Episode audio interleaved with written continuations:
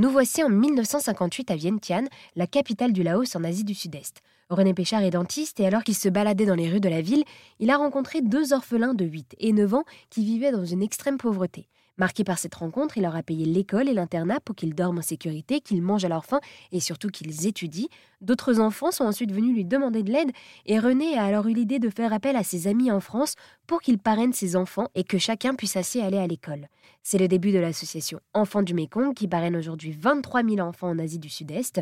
J'ai rencontré Xavier Guignard, responsable des parrainages et des jumelages à Enfants du Mékong. Il a bien voulu répondre à mes questions et j'ai voulu savoir pourquoi aujourd'hui il y avait encore 244 millions d'enfants de moins de 18 ans qui n'étaient pas scolarisés dans le monde, selon les chiffres de l'UNICEF. Oui, il y en a encore 25 millions en Asie du Sud-Est, 25 euh, millions d'enfants qui travaillent.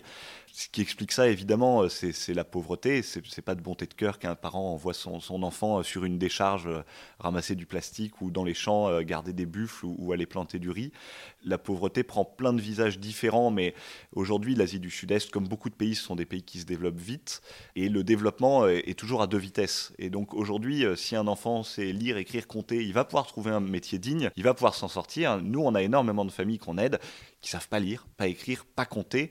Et donc, il n'y a aucun autre travail possible que le travail de chiffonnier dans les, dans les décharges, que le travail de riziculteur, qui sont des travaux très difficiles physiquement et qui rapportent une misère. Et donc, on a des familles qui se retrouvent avec 3, 4, 5, 6 enfants, euh, qui sont amenés à, chercher du travail tous les jours, qui gagnent quelques centimes, quelques euros par jour et qui n'ont pas d'autre choix que de dire à leurs enfants, bah, en fait, tu vas arrêter l'école parce que l'école, c'est des frais, il faut acheter l'uniforme, il faut acheter le matériel scolaire, nous, on n'a pas d'argent, on a besoin de vivre et donc bah, tu vas venir travailler avec nous. Et euh, avec euh, l'association Les Enfants du Mékong, vous mettez en avant donc l'éducation.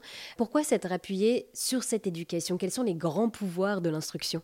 Oui, vous connaissez peut-être ce proverbe asiatique qui dit euh, donne un poisson à un homme, il mangera une fois, apprends-lui à pêcher, il mangera toute sa vie. Euh, ça, c'est quelque chose qu'on constate. Euh, nous, on n'est pas des urgentistes. Enfant du Mékong n'a pas pour vocation de faire de l'aide d'urgence. Au contraire, on, prend le temps parce que l'éducation, c'est quelque chose qui prend énormément de temps.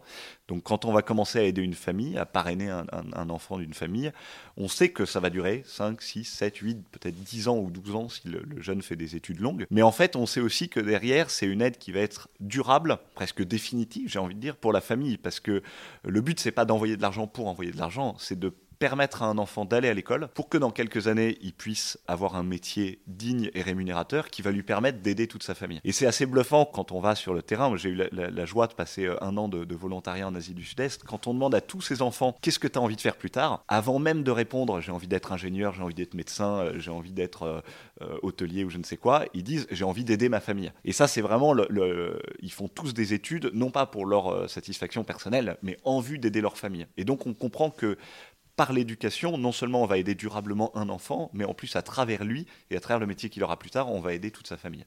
Et alors donc vous aidez les enfants et les familles à avoir accès à cette éducation. Est-ce qu'il est plus difficile aujourd'hui d'envoyer à l'école une fille qu'un garçon? Oui, il y a beaucoup d'inégalités face à l'éducation. Les filles, effectivement, peuvent euh, parfois avoir des, euh, être poussées par leur famille à se marier euh, très tôt ou à faire des enfants très jeunes. donc souvent, elles vont, elles vont aller un peu moins à l'école. Mais pas que, il y a, d'autres facteurs discriminants. Si vous faites partie d'une minorité ethnique, l'Asie est en fait une mosaïque ethnique. Et puis, bah, la situation géopolitique aussi entraîne beaucoup de choses. En ce moment, il y a une guerre civile terrible en Birmanie. La plupart des écoles sont fermées. Donc là aussi, il y a une inégalité criante entre un enfant birman d'une d'une zone de guerre et euh, son voisin en Thaïlande qui n'aura aucun mal à aller à l'école. Et si vous voulez aider ces enfants de l'Asie du Sud-Est à aller à l'école avec l'association Enfants du Mekong, n'hésitez pas à vous rendre sur airzen.fr où vous trouverez toutes les informations nécessaires.